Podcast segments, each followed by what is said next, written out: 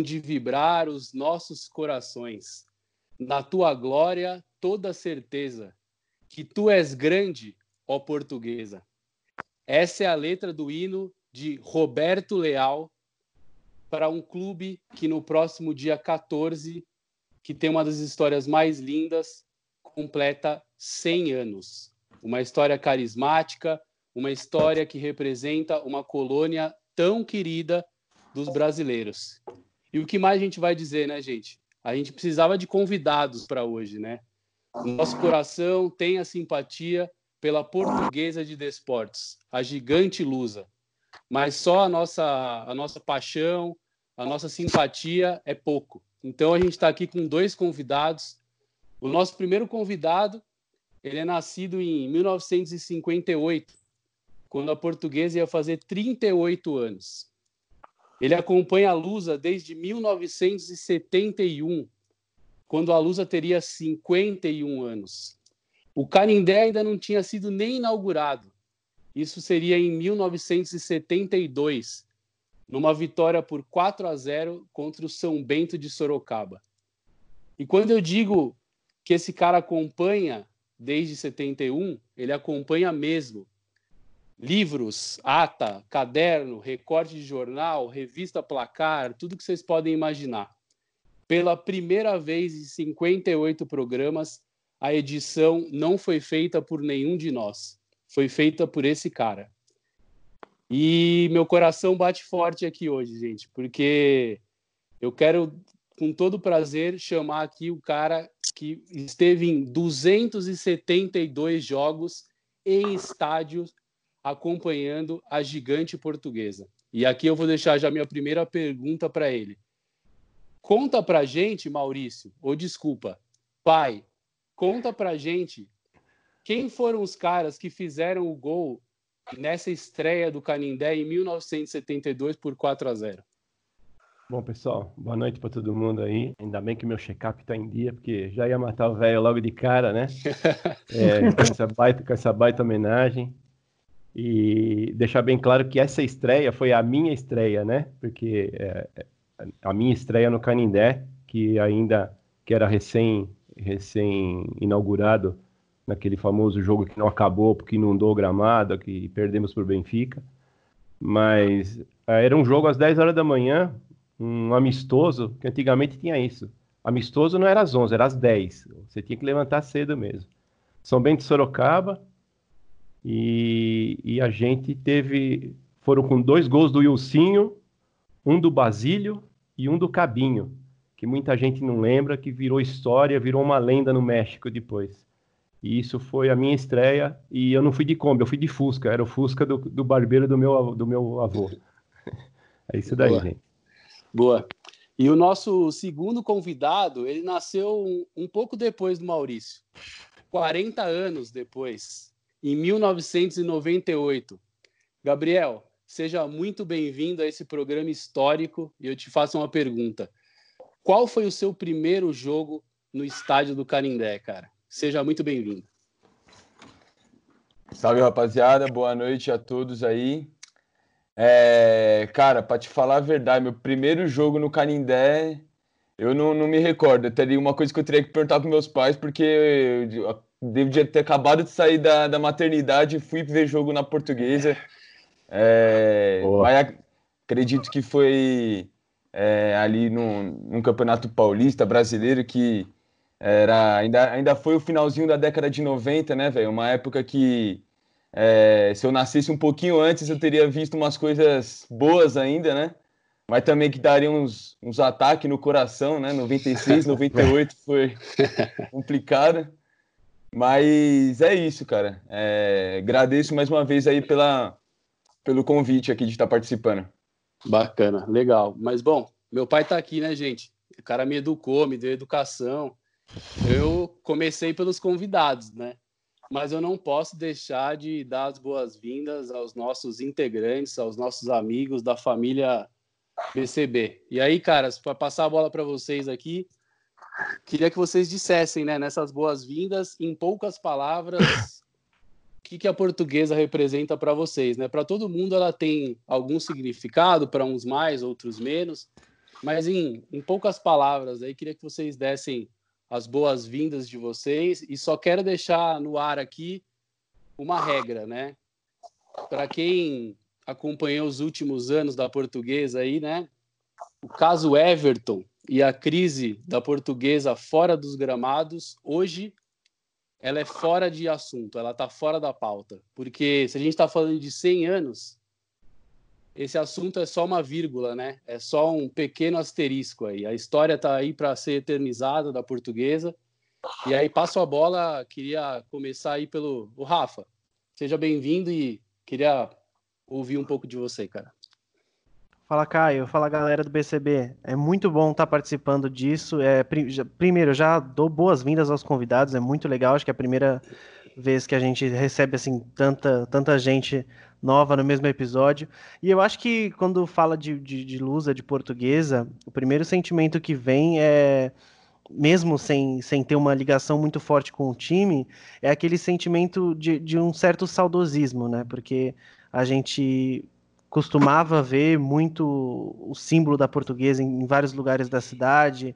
Eu acho que quem nunca esteve numa padaria oficial de um português e viu aquele símbolo, aquele, aquele símbolo na parede, aquela bandeira pendurada, isso, isso eu acho que é a primeira, a primeira coisa que vem na minha mente. Assim, eu trabalhei muito tempo no Center Norte, eu lembro que toda hora que eu precisava sair, eu ia no estacionamento e ficava ali olhando o Canindé e falava, nossa, que da hora, eu preciso ir lá um dia e tal. É, é tão bonito, faz parte aqui meio que da, de, desse ambiente, era um dos sentimentos bem legais, assim. E vamos lá, é, o Nilzito, você que está celebrando aí, né, deve estar tá tomando um caldo verde aí em Cotia para celebrar a vitória do Corinthians nesse frio aí, cara. Valeu, nossa, é um prazer participar desse programa histórico aqui com dois convidados aí que são torcedores fanáticos da Lusa. A Lusa, para mim, é o quarto grande, cara. O quarto grande de São Paulo é a, é portuguesa. Não é o Santos, o Santos nem é em São Paulo. Então a portuguesa sempre tem glórias aí, tem uma história muito bonita. Espero que a gente aprenda um pouquinho aí com esses convidados aí, que tem muita coisa para contar. Boa, boa. Vamos, vamos para o representante da Zona Norte, né, cara? Afinal, é o que mora mais perto do Canindé, né? O Gui, conta aí pra gente um pouco da, da sua visão sobre esse, esse grande aí de São Paulo, cara. Legal. Bom, primeiramente, bem-vindo todo mundo, aos ouvintes, aos nossos convidados. É, primeiro, eu queria dizer que se a gente não tivesse um carinho pela portuguesa, por essa abertura, a gente já teria comprado uma camisa na loja mais próxima. É, mas, bom, você foi o que você disse, né? Vila Maria, Zona Norte. É, Para quem não sabe, eu e o Gabriel, a gente foi vizinho por alguns anos. E, e a Vila Maria ela respira portuguesa, né? É, por mais que as pessoas às vezes não torçam para portuguesa, a gente sabe que não é um time que tem uma torcida gigantesca, mas é um, é um time que é querido por todos. E, e a gente, quando eu digo que a gente vive português, é verdade, né? A gente aqui acompanhou sempre os bailes de carnaval da portuguesa como clube, as festas juninas da portuguesa, vinha gente de São Paulo toda para assistir. E então a gente de qualquer forma sempre estava na luz e sempre tinha o carinho, né? Então quando a portuguesa jogava, a gente tinha esse carinho, óbvio que quando não era contra o nosso time, né, a gente sempre torcia para a portuguesa, né? Eu, eu, brinco que a portuguesa aqui na, em São Paulo é o meu segundo time, assim, que eu, que eu óbvio que eu não acompanho a portuguesa, mas quando joga eu gosto de assistir. E, e os jovens da Zona Norte também que tentaram ser jogador de futebol, todos tenho certeza que tentaram jogar na portuguesa antes de fazer teste em qualquer outra equipe. Não era Juventus da Moca, não era nenhum outro, sempre foi a portuguesa. E acho que eu tenho uma experiência bem parecida com o Rafa também. Eu trabalhei é, dois anos e meio da minha vida no Paris, é, literalmente atrás ali do, do estádio da portuguesa. E, e, era uma delícia, cara. Todo dia você saía e aí você ia na região, você ia numa padaria com faixas e símbolos da portuguesa por todo lugar. E, e além de, disso tudo, né, a grande história que trouxe para o futebol, com grandes jogadores, é, o próprio Denner. Eu sou agradecido eternamente pelo Zé Roberto, que jogou no Palmeiras, que passou pela Portuguesa. Então é um carinho muito, muito grande. Estou muito feliz de fazer parte desse episódio hoje. Ô Gui, só para complementar o que você falou, acho que você falou aí do Paris, eu queria deixar um abraço para a turma da, da, minha faculdade, porque na faculdade de jornalismo a gente tinha um semestre que a gente fazia um jornal e cada classe fazia o jornal de um bairro, né? O nosso bairro foi o Paris, e o Carindé tá na capa desse, desse jornal aí da minha época de faculdade. A minha matéria foi sobre a igreja lá de Santo Antônio e a festa tal, mas a, a capa é o Carindé. E aí eu queria deixar esse abraço para todo mundo da AMB Morumbi. Boa. Legal. Agora eu vou, não sei se ele vai falar do, do Lusa Lions, o time de futebol americano da portuguesa, mas vou passar a bola aqui pro Copresque. Copresque, bem-vindo, cara. Pô, valeu, Caio. Queria agradecer ao Maurício e ao Gabriel por eh, participar do programa com a gente. Baita especial pra gente. Obrigado mesmo de coração. E para mim, falar da portuguesa, eu queria tipo falar duas coisas. Um é um gancho do Rafa, muito sem querer, porque ele falou da faculdade. E eu queria falar que os, a portuguesa começou jogando como portuguesa Mackenzie. E eu, como sou um mackenzista, queria agradecer a Lusa por essa, por essa parte, né, com o Mackenzie. E a segunda, é, pitaquinho, na verdade, de portuguesa na minha história, é que uma coisa que meu avô não conta para ninguém, que quem fala isso é minha mãe. Meu avô veio de, de Birigui, né, do interior de São Paulo para cá, e ele veio com, sei lá, acho que era na década de 1940, assim, mais ou menos, né? E ele veio, e ele sempre jogou muito futebol, sempre gostou pra caramba, e era a época que a portuguesa era, uma, era um baita time. E ele, e ele começou torcendo pra portuguesa. E ele torcia pra portuguesa, e minha mãe fala, minha mãe, quando nasceu, ela sempre falou, meu, o, o, o meu, meu pai, né, seu Miguel, ele, é, ele torceu pra portuguesa. Só que nessa, nessa, infelizmente, derrocada da portuguesa, por volta mais ou menos de 70, 77, ele se tornou corintiano. Então, assim, esse é o meu pesar do meu vô não ser um torcedor da portuguesa e ter escolhido um time da Marginal sem número. Com todo respeito. Pariu, viu? Brincadeira, hein? Vô, se, se eu ouvir o episódio, vou, vou gravar aqui para o senhor, mas um grande beijo, tá? Não fica bravo. Boa, Copras, boa. Então vamos, vamos começar aqui a, a gente fazer algumas perguntas aqui para os nossos convidados. Você falou de avô, Copras, então só um gancho aqui também, é uma memória que infelizmente meu tio avô já falecido, mas meu tio Gilson Pantaleão aqui também era um, um torcedor que amava a portuguesa que inclusive era um grande amigo do meu pai também. Então, deixar aqui também um, um beijo lá onde, onde quer que ele esteja, próximo do Denner, para escutar esse nosso episódio aqui. Vamos lá. Então, deixar uma primeira, para a gente fazer um aquecimento aqui, né? Bom, ô pai, vamos lá para uma curiosidade, vai. Que times mais é, curiosos que você, que poucas pessoas conhecem ou que nem imaginam que você viu no estádio ao longo desses seus 240 272 jogos que você foi no estádio. Pô. Eu pensei que você ia falar 272 anos, cara, já ia desmaiar aqui, né? Tudo bem. Não, é o seguinte, é, assim, é, desde que eu acompanho, né, muitos, muitos times é, encerraram, fecharam as portas, né, por crise, e assim, pra você ter uma ideia, quando a portuguesa dividiu o título com o Santos em 73, teve um jogo das faixas no Pacaembu, que era o primeiro jogo do Campeonato Brasileiro da época, e foi contra o Madureira. Madureira, acho que nem sei se existe ainda, deve existir no Rio de Janeiro. Mas eu vi, tipo, Olaria, tinha um time de, de São Caetano, acho que era São Caetano, chamava Saad Esporte Clube. E vi Goitacás do Rio de Janeiro, vi Bangu, eh, vi do, do Amazonas, vi o Fest Clube, Nacional, São Raimundo mas também vi um time internacional. Eu fui num amistoso no Canindé, 2 uh, a 1 um para a Portuguesa sobre a Lazio, com aquela camisa azul da Lazio. Demais. Os caras entraram em campo, jogaram bola para a torcida, quase saiu morte, né? Porque português adora uma coisa doada, gente. Isso daí é fatal. Na época que jogava papel higiênico para você jogar no campo, tinha, eu vi português guardar o papel higiênico dentro da blusa para levar para casa, sabe? Por isso a fama de pão duro, mas não são pão duro, não, viu? Pelo amor de Deus. Mas então, é assim, tirando a Lazio, que é conhecida, e foi bem pitoresco. O Gama de Brasília, a Napolina, o Ameriquinha do Rio, você entendeu? Então vi bastante time que alguns já encerraram, as, já fecharam as portas mesmo. Ô, Caião, vou dar sequência então aqui nas perguntas, aproveitando que seu pai acabou de falar. No começo do episódio, ele comentou pra gente que ele foi o primeiro jogo de Fusca, né? Pro, pro jogo da portuguesa. Isso. E, e tem uma brincadeira que o pessoal costuma fazer, né? Que a torcida da Lusa cabe inteira dentro de um Fusca. Eu espero que não seja alo- analogia aos tempos passados. E aí, voltando aí, fazendo a pergunta pro, pro Gabriel, é, o pessoal fala, além de tudo, né, Gabriel, que a torcida portuguesa, além de caber num Fusca, é só velho, né? Tem uma torcida mais velho que a do Santos, inclusive. e aí me diz você, como que é torcer para a portuguesa com 20 e poucos anos? E o que, que, o que, que fez você virar torcedor da Lusa, cara? Então, cara, é. Eu, a, a minha história para virar torcedor da portuguesa é meio que padrão entre muitos torcedores da portuguesa, que portuguesa é um time muito familiar, muito de colônia, né? E no meu caso foi muito por isso também. Meus quatro avós são portugueses, né?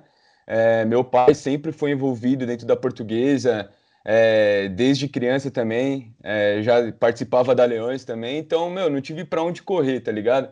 É, meus primos também eram todos torcedores da Lusa. Então, desde pequeno, velho, é, sempre foi essa vivência rotineira no Canindé. É, e sobre é, só ter velho, é, ultimamente você vê na torcida da Portuguesa, velho, que é, hoje em dia eu participo da diretoria da, da Leões da Fabulosa. E a diretoria da Leões da Fabulosa é uma média de idade de 25 anos. E entre os sócios, entre os membros ativos da torcida, também não é muito mais do que isso, entendeu? É, então, é uma coisa muito positiva, né? É, para um time que passa as dificuldades que passa hoje em dia, é ter essa juventude, essa nova geração aí, que, que se Deus quiser, tá vindo para trazer um novo futuro para a portuguesa, né? Amém. Pô, que legal, cara. E a Leões da Fabulosa tem um grande time do futebol da Várzea, né? Também, aqui na, na região da Zona Norte. É, então, a Leões já teve vários times já. É, hoje em dia o time não está muito ativo, né? Mas a, a Leões já disputou vários, vários campeonatos aí contra as, torci contra as torcidas. é, e tem uma história longa aí, desde a época do, do pai do Caio aí. a- O pai do Caio começou a, a- a frequentar o português em 71, né?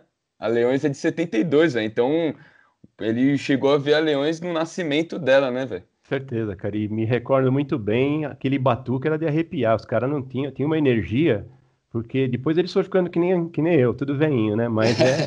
Sempre que o, Chi- o Chiquinho era um dos caras dos Leões da Fabulosa, que era o cara mais doido que eu já vi. O cara uma vez quase jogou um policial lá de- do Parque Antártico Antigo, quase jogou o cara lá de cima. Aliás, dois, né? Porque o cara era um gigante, cara, mas era.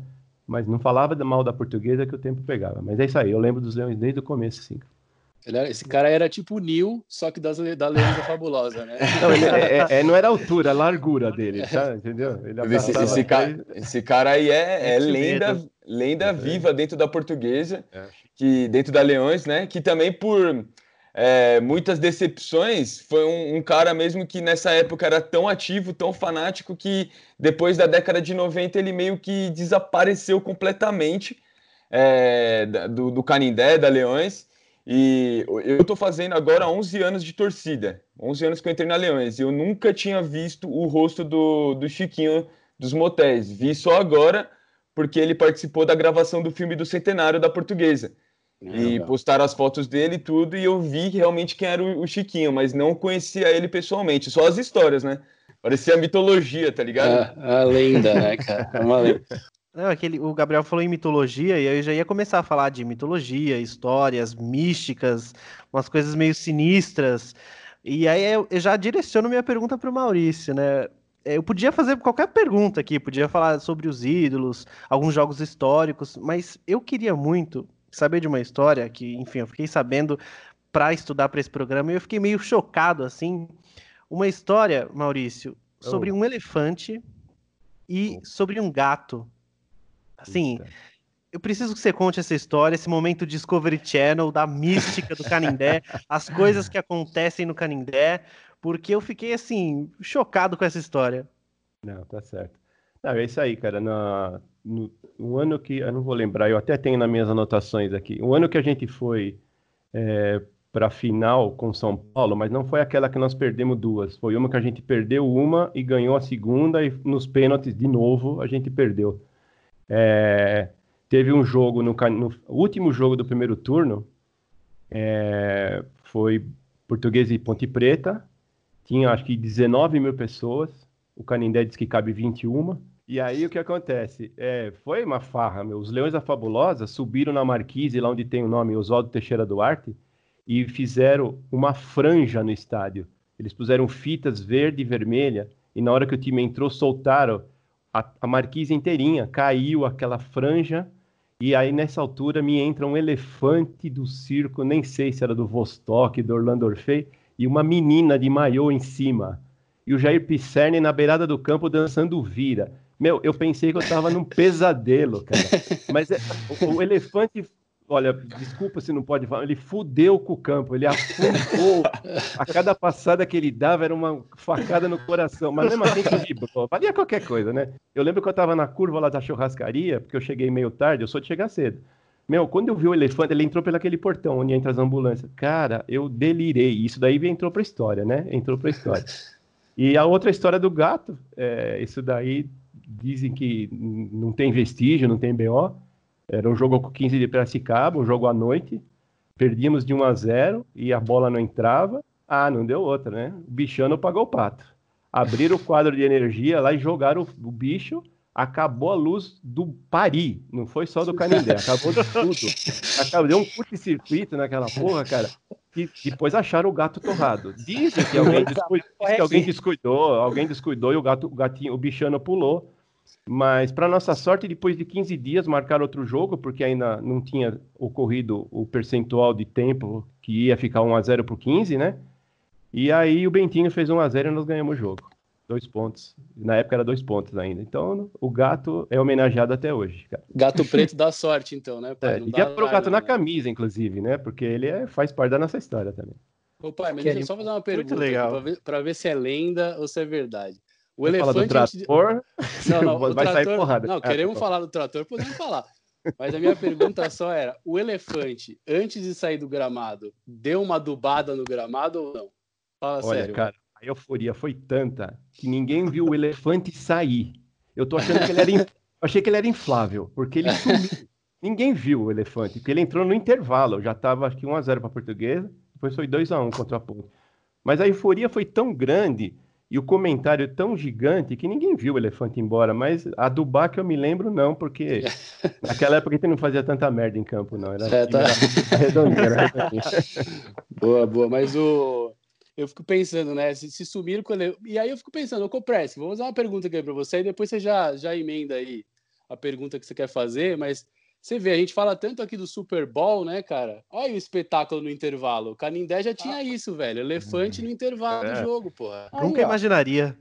Não, você vê só, às vezes o pessoal dos Estados Unidos pegou a ideia da portuguesa, cara. Olha é. lá. Será que eu era a mãe da Lady Gaga? Certeza. Será que era a mãe certeza. da Lady Gaga em cima do é. elefante, hein, Podia ser, cara. É, uns tem Bruno, Bruno Mars e outros tem um elefante no intervalo, né? Aí cada um tem o seu, o seu show. cara, eu queria fazer uma pergunta para vocês, né? Acho que a gente podia faltar essa pergunta de um time que já teve Djalma Santos, é, Penner, cara, tantos nomes. Quem são os ídolos para vocês, né? Tipo, que, quem que são realmente os ídolos para vocês nessa coisa tão bacana que a gente tem duas gerações de torcedores portuguesa? Quem que vocês consideram como os maiores ídolos de vocês? Fala você, Gabriel, primeiro, vai, que você é mais recente, teus ídolos então, são mais então. conhecidos. Não, na verdade, os meus ídolos mesmo eu não vi presencialmente jogar, né, velho? Ah, vai, um deles que eu ainda vi, e vi jogando a português também foi o Zé Roberto. Considero ele um ídolo meu, é, por todo o caráter que o cara tem de nunca ter esquecido as origens, mesmo tendo alcançado o mundo, né? É, nunca deixou de dar atenção para a portuguesa. É, acho que há, um, há dois anos atrás é, ele participou de dois, dois amistosos na, pela, pela portuguesa e por isso é um, é um dos meus ídolos, né? É, outro ídolo que eu tenho é o que eu acho que a grande maioria dos torcedores da portuguesa também tem é o Denner, né, velho? É, pelo potencial de, de do que ele poderia alcançar, né? é, a habilidade que ele tinha, os gols que ele fazia, é uma coisa que, é, pô, o cara, o Maradona ficou de, de queixo caído quando viu o moleque jogando, mano. Então, tinha o potencial de fazer muita coisa pelo futebol mundial, né? E um terceiro ídolo, meu, que com certeza é muito mais da época do, do Maurício, é o Príncipe, o Ivair, velho. É, o cara também muito pela, pela época dele, né, da década de 50. É, o cara foi participou daquele ataque Iê, né, que é, trouxe uma ou duas fitas azuis para o Canindé. Ou, ou, se não me engano, ele estava até na, no, no, time da, da, das três fitas azuis, né, que foram as excursões para a Europa, né, uma delas para América Latina. Enfim, e também pela, pela, pela participação dele ainda hoje em dia que ele tem na portuguesa, velho. É, esse final de semana teve um drive-thru na portuguesa, lá um drive-thru da, é, de um arraiá, assim, que a diretoria, diretoria fez, e ele fez questão de ir os eventos que a Leões faz, na festa de 48 anos da Leões, o Ivair tava também, e Bacana. por isso, por toda essa humildade Legal. dele, eu considero ele meu ídolo também.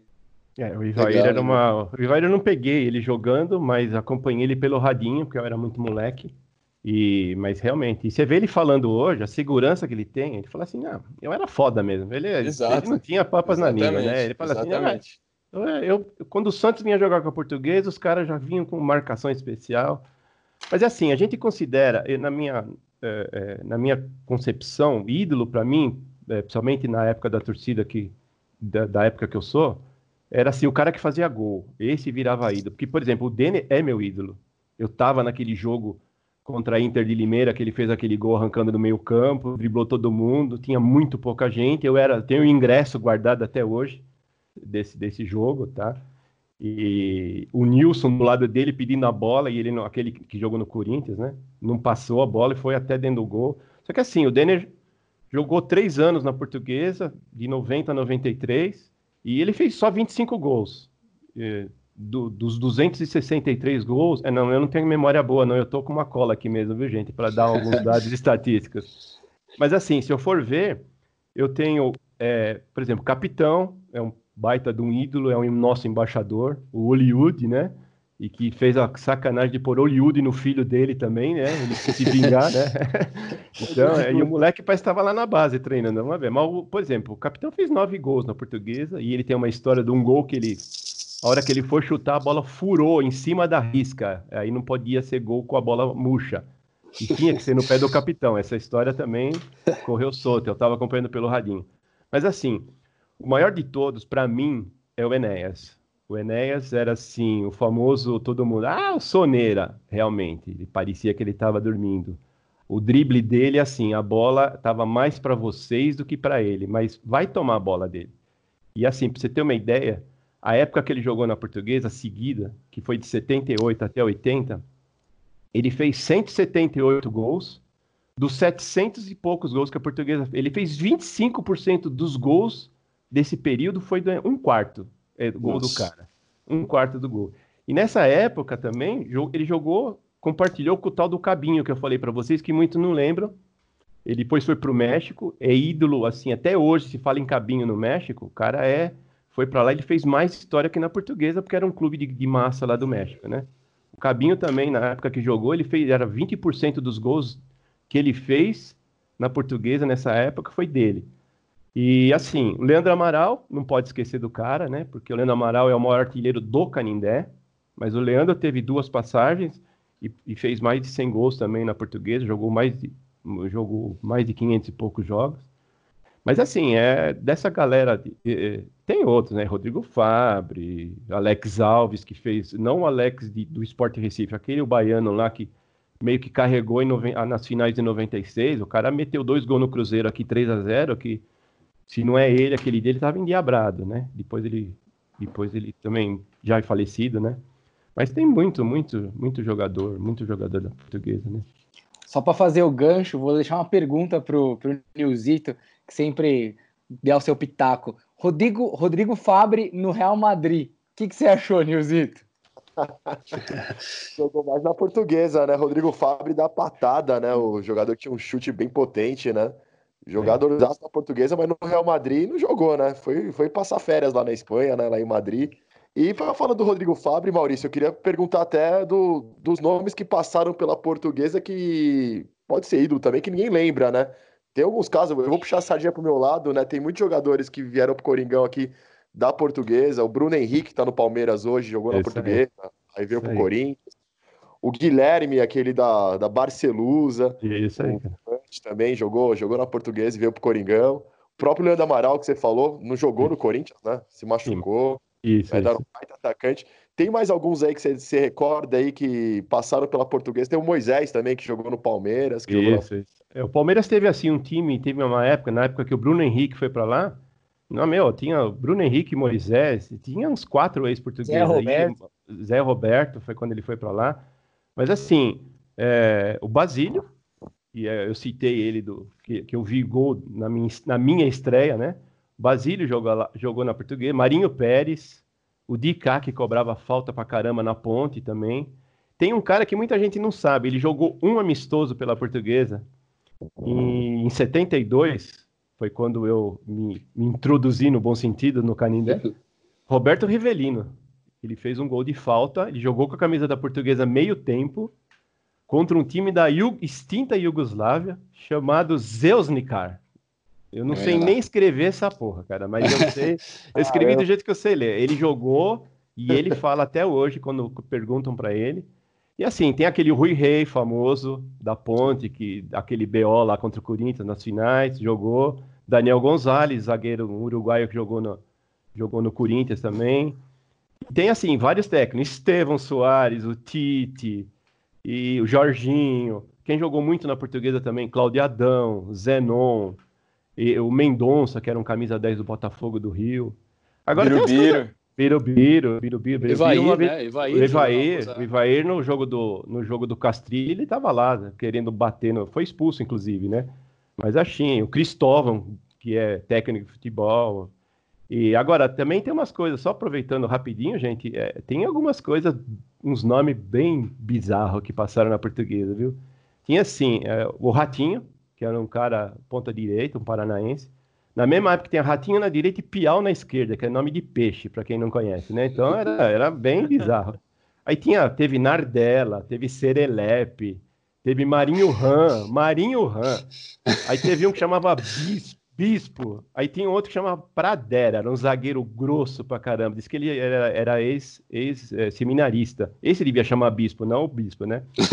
aí, tem, aí, aí tinha o Toquinho, tinha um tal de Jorge Luiz, que ele fazia questão. Ainda bem que na época não tinha nome na camisa. Como você quer ser chamado? Funeral. O cara era coveiro, tinha sido coveiro, o pai dele era coveiro, não sei qual que a Faísca. E fora os nomes, assim, complicados. Vanks, bom, esse é mais recente tem um monte, né, cara?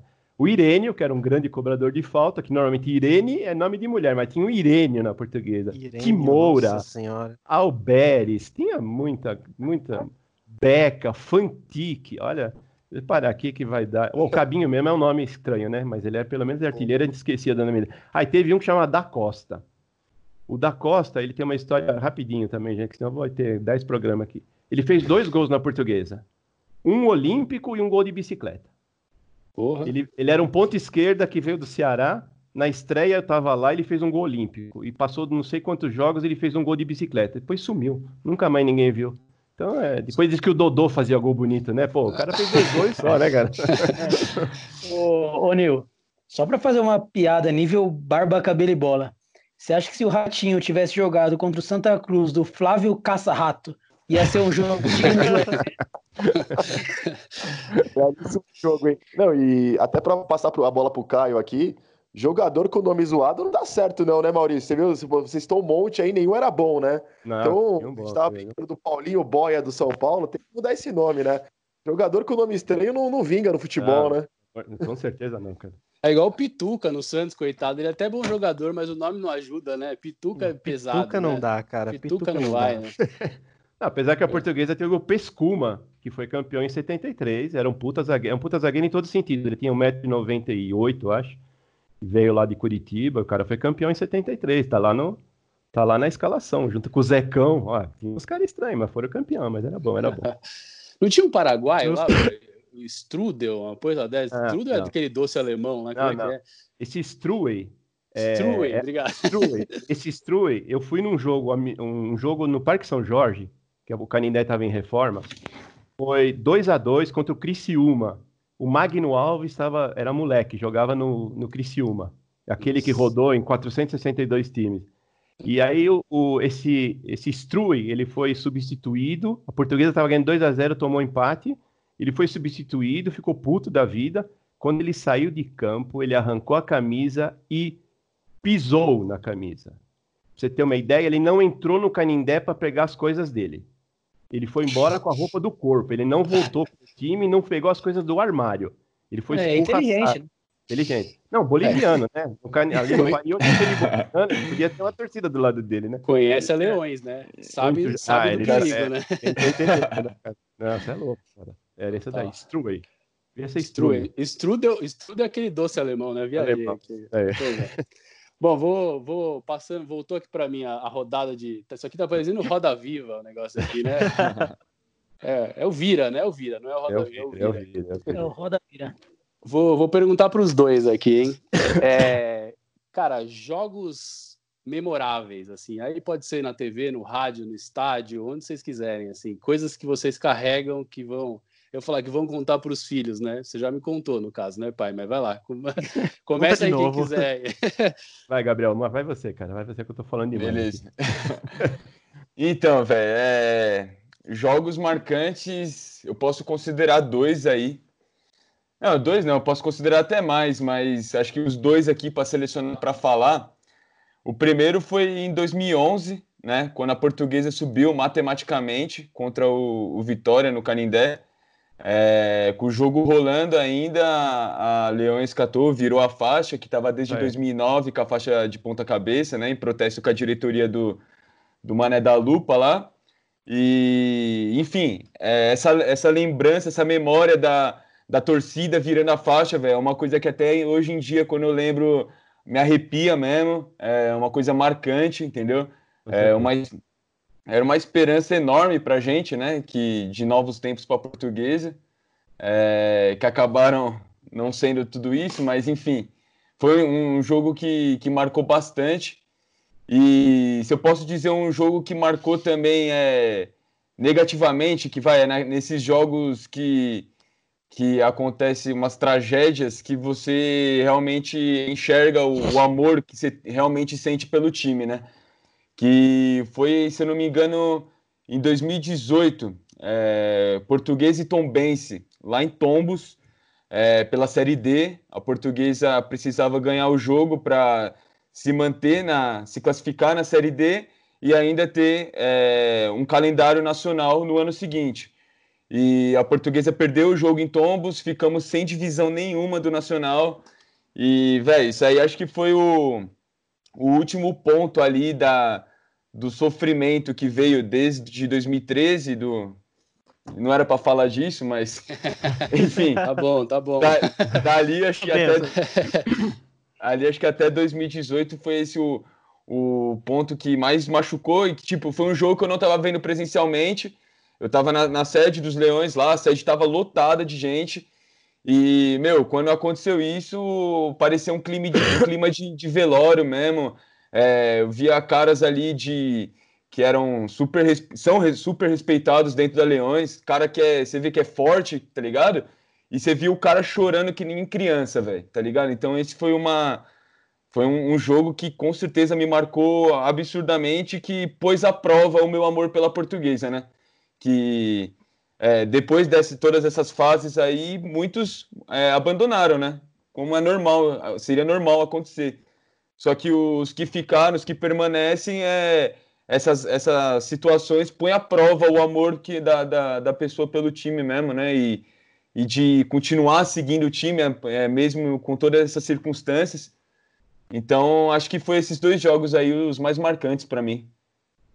Legal. E, É. que, e que seja o. Que esse, esse fato, esse evento que você está citando, né, cara, que seja efetivamente o fundo mesmo do poço, né, cara? Porque de verdade a gente. É aquela metáfora, né? Que já que cheguei ao fundo do poço, né? Que pelo menos eu toma, que eu tome impulso, né? Para para sair desse fundo, porque infelizmente fica difícil, né? A gente, a gente ter visibilidade, né? De, de perspectivas, mas a gente, a gente torce, né? E que tomara que esse evento fique guardado mesmo para fortalecer a torcida que está chegando.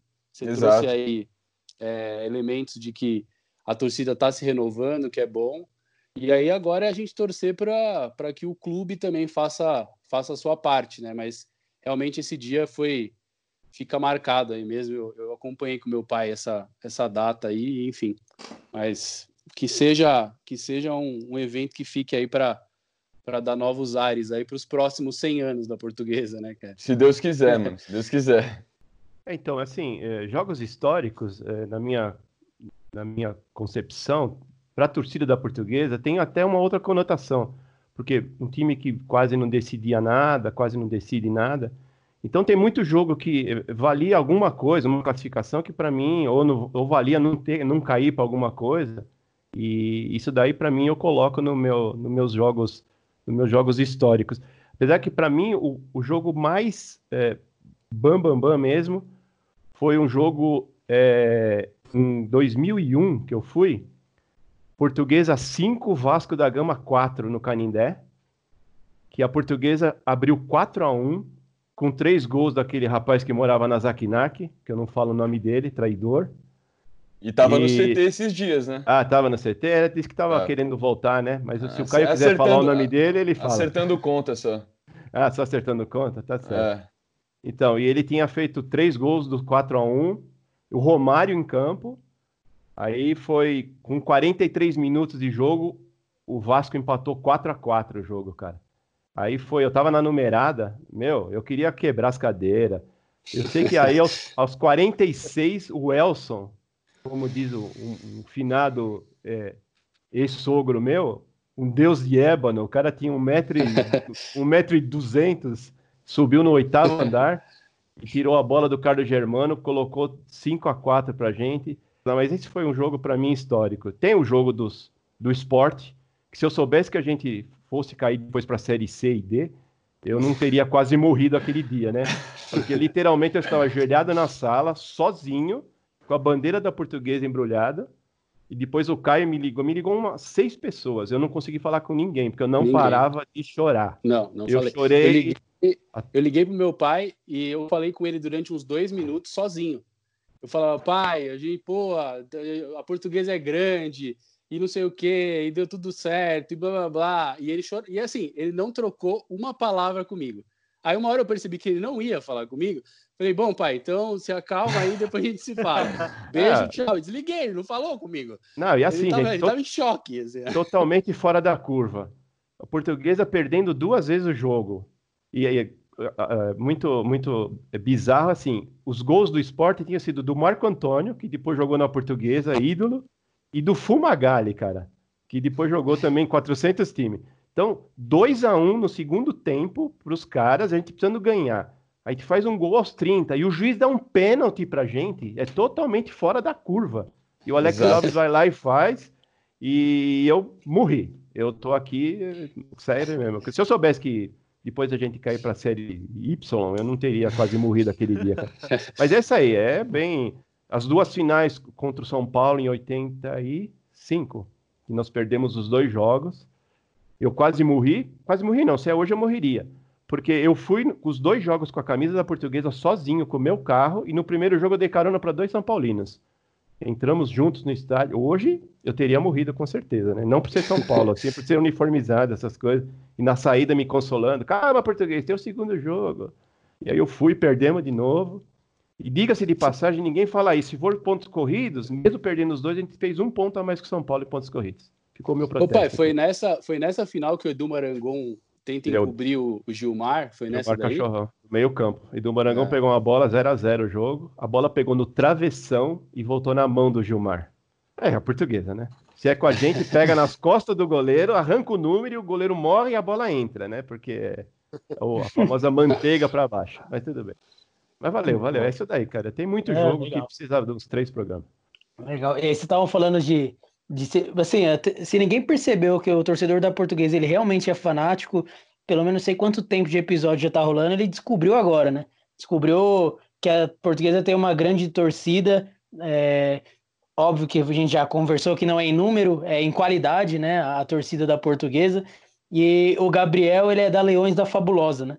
Leões da Fabulosa é a torcida organizada da portuguesa. E aí eu queria saber de você, você que está no dia a dia, diretoria da, da torcida, e como que é fazer parte da torcida que é tão raiz aqui na, do futebol? E aí, o que, que você tem para contar aí? Um episódio que você viveu que fala assim, cara, isso é torcida organizada raiz. Então, cara, é... fazer parte de uma torcida organizada já com tanta tradição, é... você tem que se enquadrar nas tradições da torcida e, antes de mais nada, você tem que lembrar que está é, carregando um nome de muito peso, né? Que é uma camisa muito pesada, que é a da, da Leões, é, por, por todos os anos, desde 72, tudo que, que já deixou marcado. Mas hoje em dia a Leões é uma, uma torcida que está se estruturando bem. É, a gente está aproveitando essa fase aí da, da quarentena para a gente é, trabalhar pesado em questão da, da nossa loja online. É, a gente está com um programa também, uma web rádio. Toda terça-feira é, tem esse programa, Toca do Leão que é um programa da, só da, dos Leões da Fabulosa mesmo. É, enfim, a torcida está num crescimento, está é, tá acompanhando um, crescimento, é, mas por, por, pura dedicação mesmo de é, deixar, muitas vezes, é, é, inevitável, você se vai começar a se dedicar nisso, você vai acabar uma vez ou outra deixando a namorada de lado, deixando família de lado, velho, porque é, não, é, não, é, não vou falar nem que é só por compromisso, estaria sendo hipócrita, é muito por prazer também. A gente está lá porque a gente gosta demais. E, e bom, é isso, cara. A Leões é, é uma torcida ainda que é, vem, hoje em dia vem trabalhando junto com a, com a diretoria da portuguesa, né? Essa diretoria nova da portuguesa que, que entrou, é uma diretoria que muitos da, das pessoas que estão hoje em dia no departamento de comunicação da portuguesa saíram da Leões da Fabulosa, eram participavam da nossa comunicação também, entendeu? Que hoje também está sendo crucial para esse momento de coronavírus, né? É, só mais um detalhe aí para ver como a portuguesa é um time de sorte pra caramba. É, logo no centenário da portuguesa acontece essa pandemia e, é, e a gente está aqui fazendo uma entrevista por live, né? Véio? Então Podíamos Mas... estar na arquibancada do Canindé, hein, Gabriel? Já pensou Exatamente, fazer esse programa véio. de lá, pô? Você tem moral, você tem a chave de lá, pô. A gente entrava lá. Quase isso mesmo. E conta pra gente aí um episódio legal, que você viveu nesses tempos, nesses tempos de torcida aí, nos jogos que você foi assistir. Alguma coisa bem louca que aconteceu aí também. Então, é que é, torcida organizada, todo mundo sabe, né, que o real intuito da torcida é arquibancada, só, é torcer mesmo, fazer a festa só que sempre se confundiam muito com atritos, com confusões, né? E no meus, ao longo de 11 anos de torcida, eu acabei vivendo isso, né? É, por mais que hoje em dia, como liderança da torcida, a gente tenta passar que é, é uma coisa que não traz futuro nem para Leões, nem para as torcidas organizadas em geral, né? Mas, enfim, esse, esse episódio que o Gui estava falando aí, que eu já comentei com ele, foi um jogo em Campinas contra o Guarani. É, se eu não me engano, acho que foi 2018, que a gente estava ganhando o jogo inteiro e no, no final do jogo o Guarani empatou. É, e a gente estava saindo do estádio lá do, do Brico de Ouro e a torcida do Guarani fez uma emboscada para o nosso ônibus, né? E a gente estava com escolta da polícia militar, mas também não adiantou muita coisa, né? Quando está em outra cidade, geralmente a polícia puxa para o time da cidade. E os caras começaram a tacar pedra no ônibus e a primeira pedra que pegou no ônibus veio direto no banco que eu tava, velho. É, e voou uma porrada de caco de vidro no meu, no meu rosto, fiquei com o rosto todo cortado. É, enfim, ficamos no fogo cruzado ali, porque a polícia não deixava a gente descer do ônibus para brigar com os caras e, e os caras tacando pedra em nós, tacando tudo e enfim, foi um momento meio de pânico, né? O bagulho é complicado, mas é, querendo ou não, faz parte de uma, de uma vida de torcida organizada, velho. É, e espero eu, de, de verdade mesmo, que é, isso cada vez seja mais menos frequente, né? É, porque realmente, se a, as torcidas organizadas em geral continuar com, é, com essa é, com todas essas brigas ao redor da cidade, né? Porque o, as, o, as, autoridades colocam torcida única, só que é uma coisa que não influencia em basicamente nada, ao meu ver, né? Porque os caras que quer brigar vai brigar, vai marcar briga na zona leste, zona sul, zona oeste, e isso não vai interferir em nada. Mas isso é uma, uma coisa que futuramente pode trazer o, o fim aí da, da, das torcidas organizadas, né? Bom, acho que é, era isso aí só. Boa. Não, e, é... e acho que é importante a gente ressaltar né, o papel que as torcidas é, organizadas têm desempenhado ultimamente, né, referente a movimentos democráticos, a, a questões para a gente deixar bem claro qual é o tipo de, de, de país que a gente quer viver daqui para frente, né? Então, que as torcidas organizadas efetivamente se organizem, né, para levantarem as, as bandeiras corretas, né, e não as bandeiras incorretas. Mas, de qualquer forma, Gabriel, se precisar voltar lá em Campinas, leva o Nil, dois metros de altura, dá um taco de beisebol na mão desse homem que ele faz um estrago lá em Campinas. Fica próxima, próxima caravana, então, ah, ele não vai nem pagar para entrar no busão. Pode. Aí, vai, vai, colar junto. É, eu sou Caio, só. Só completando o que você falou, né? Porque a torcida organizada ela tem uns papéis muito legais na sociedade também, né? A gente vê entrega de cesta básica, levando pro, para as pessoas carentes, faz a, a festa, faz o, a festa no estádio ser mais linda ainda, e por atitudes como essa que ele citou da, da torcida do Guarani, e que a gente sabe que acontece em todas as torcidas, acaba ofuscando, né? A gente sempre pensa na marginalidade e associa sempre a torcida organizada a, ao lado ruim. E, e aí essa ideia de isso ser cada vez menos frequente, até extinguir isso, quem sabe a gente pensa na torcida organizada numa forma mais legal, né? Que se isso está contando para a gente de todo o amor pelo clube, que é o que a gente realmente espera. Boa. Então, com essa mensagem de paz de Guilherme Dias, encerramos a nossa parte 1 do episódio centenário da Portuguesa. Nos vemos em breve na parte 2 como diria Lombardi, aguardem. Valeu, gente. Um abraço, até mais. Nos Valeu. vemos em breve.